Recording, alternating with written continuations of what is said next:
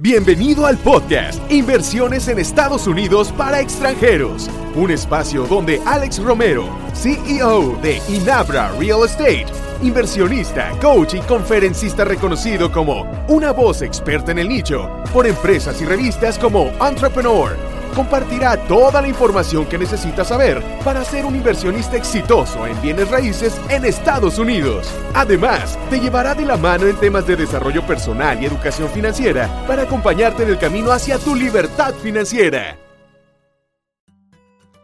Bienvenidos a este episodio número 10 del podcast Inversiones en Estados Unidos para extranjeros. Gracias a todos por sus comentarios que me han hecho llegar. Me ayudan muchísimo a mejorar constantemente y a saber lo que necesitas, qué información puede ayudarte más.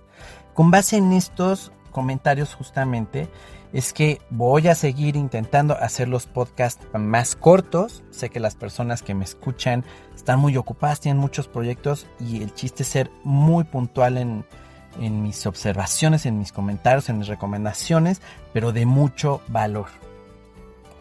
Y hoy vamos a contestar la principal pregunta que me han hecho, que es, ¿cuáles son las principales preguntas que debes ser capaz de contestar cuando vas a invertir en una propiedad?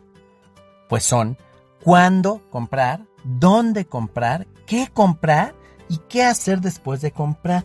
En este episodio te voy a dar información para que sepas los elementos mínimos que debes considerar para responderte a la pregunta ¿dónde comprar? Y bien, para responder a ella, debes ser capaz de analizar de lo macro a lo micro. En el episodio pasado platicamos un poco, no es cierto, en el 8 platicamos un poco del análisis macro, de cómo sucesos a nivel mundial pueden afectar a los bienes raíces. Además, para este podcast también tenemos resuelta la primera pregunta a ese nivel, que es ¿en qué país voy a invertir? Bueno, en este caso lo hemos enfocado a la inversión en Estados Unidos. Por las razones que hemos platicado justamente en los primeros episodios, que si no los has escuchado, te recomiendo muchísimo que te regreses y los escuches porque son realmente el fundamento de todo esto. Ahora, los nuevos inversionistas creen que el siguiente análisis es, muy superficial y solo decir, ah, pues voy a invertir en Miami porque me gusta, o en Orlando, o en Dallas, pero quiero que veas la magnitud del número de mercados locales e independientes que hay en Estados Unidos. Son en un total alrededor de 400 mercados. Tal vez te pregunten, bueno, ¿y de dónde salen 400 mercados? Me ha un ejemplo, un análisis muy rápido tú ya escogiste invertir en Estados Unidos, pero Estados Unidos tiene 50 estados. Ahora agarremos el estado de Florida. Florida tiene 67 condados. Uno de esos condados es Orange. Orange tiene 13 ciudades, siendo una de ellas, para que veas la magnitud de las ciudades, Orlando. Y Orlando a su vez tiene N vecindarios te das cuenta del tamaño que hay. O sea, Orlando es una de las 13 ciudades de los 67 condados de los 50 estados. Es enorme. Ok, ok, alto. Sé que suena un poco atemorizante y ese tampoco es el objetivo. Lo que quiero es que te lleves, es que esto no es algo que deberías ignorar y tomarlo a la ligera. ¿Por qué? porque cada uno de estos mercados, como dije, son independientes y de comportamiento totalmente diferente. Te, te, aseguro incluso que los resultados que tendrás de invertir en Miami, Tampa, Jacksonville, Orlando, etcétera, serán totalmente diferentes. Y eso que todos están en Florida. Normalmente los nuevos inversionistas buscan analizar qué ciudad es grande, cuál está de moda y cosas por el estilo. Por eso te voy a decir de una forma muy concisa algunas de las cosas que debes preguntarte antes de escoger. Claro que cada una refiere de un detalle que enseñamos a nuestros alumnos en los cursos y a nuestros inversionistas también. Un detalle que no puedo dar por el podcast, pero que nuestros alumnos saben perfectamente cómo hacerlo. Pero aquí tendrás una idea bastante buena para que no las dejes pasar. Es importante entonces que tengas una idea de qué debes buscar cuando escoges un lugar para invertir. Una de ellas es dónde vive la gente. Es recomendable invertir en los suburbios cercanos a las grandes ciudades, porque ahí es donde la gente busca rentar, no forzosamente en las grandes ciudades. Dos, dónde se está creando o asentando nueva industria. Por ejemplo, ahora las oportunidades donde Amazon abre, nuevos centros de distribución generan muchísimos empleos nuevos. Tres, ¿a dónde se está moviendo la gente? Es cierto que tiene mucha relación con, justo con el punto anterior donde se están abriendo nuevas oportunidades de empleo. Pero también, por ejemplo, agarremos Orlando. Mucha gente se está mudando para allá, pero no solo por las oportunidades de trabajo. También los jubilados se están moviendo para allá. ¿Por qué? Porque quieren vivir en un lugar tranquilo y con un buen clima más estable. Otro punto que debes considerar son los niveles de criminalidad de la zona. Eso es factor contundente para el tema de las rentas. Quinto, el nivel de escuelas en la zona. Eso también mueve a la gente. Seis, niveles de renta en la zona. Se recomienda que sea un mínimo del 40%. Todo esto lo puedes investigar en páginas como rentometer, se llama .com. Viene información. Algo que voy a hacer un paréntesis rápido. Algo increíble que me encanta de Estados Unidos es que toda la información está disponible y es verídica. Entonces es cosa de meterte a investigar. En mi curso, al final, el último módulo, lo dedico 100% a ver este tipo de herramientas. Y si tienes alguna duda en específico, escríbeme. Ya sabes, mi página www.alex-medioromero.com. Sigamos con lo que tienes que ver. 7. La estabilidad y el futuro de la zona, que va ligado con el siguiente punto que es el 8. Evitar mercados en boom.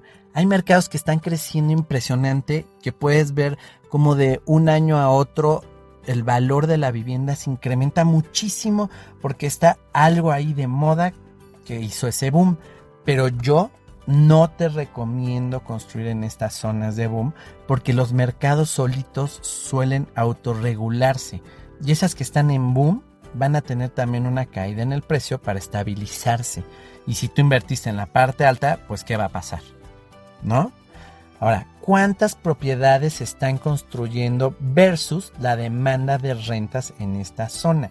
¿Por qué? Porque justo eso puede causar una burbuja donde haya mucha construcción, muchos inversionistas se animen a invertir en esa parte, pero no va a haber una demanda suficiente. Entonces, para ser competitivos, ¿qué vas a tener?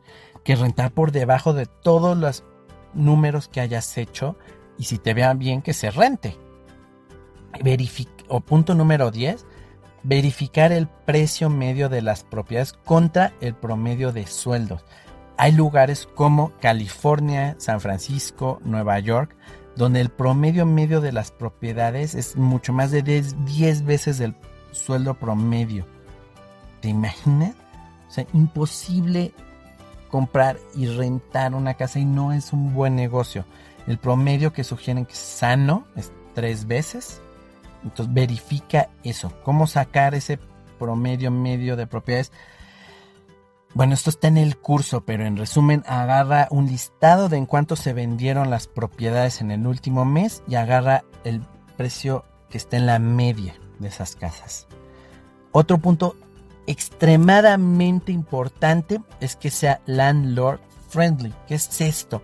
Hay estados que le dan privilegios a los dueños de las casas que las rentan y otros les dan privilegio a las personas que las rentan tú debes, esto no es opcional, debes estar en estados donde los privilegios sean para los dueños, es decir, que sean landlord friendly y te protejan entonces a ti contra las personas que no pagan la renta.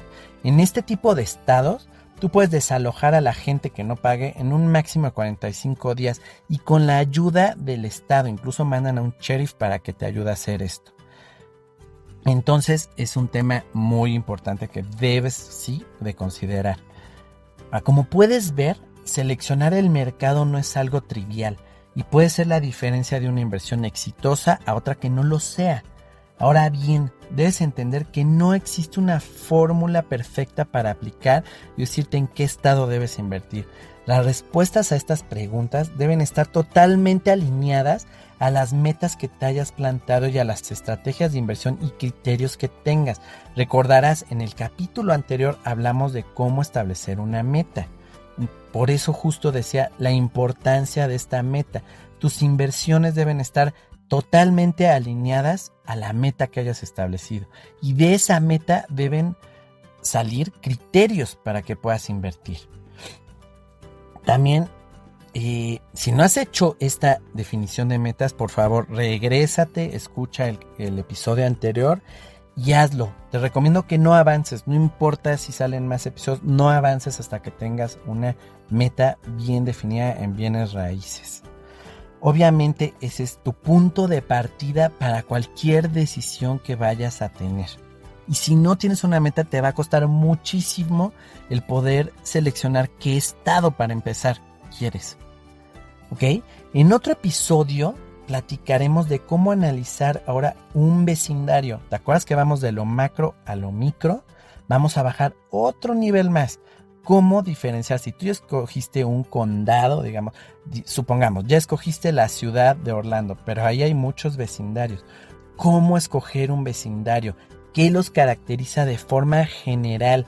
Y con base en mi estrategia y mis metas, ¿cuál debería yo escoger o seleccionarme al menos para filtrar a los demás.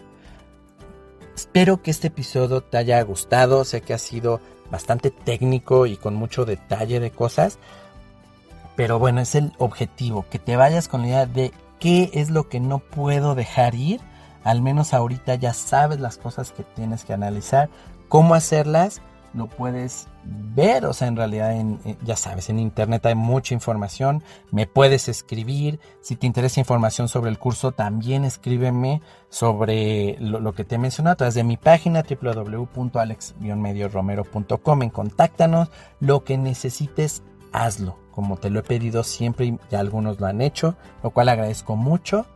Y con esto entonces contestamos la pregunta, aunque falta ir a un nivel más micro de dónde comprar. Pues muchas gracias por estar conmigo en este episodio. Como siempre te mando un fuerte abrazo y espero que me escuches y yo sepa que estás ahí en el próximo episodio. Te dejo un fuerte abrazo.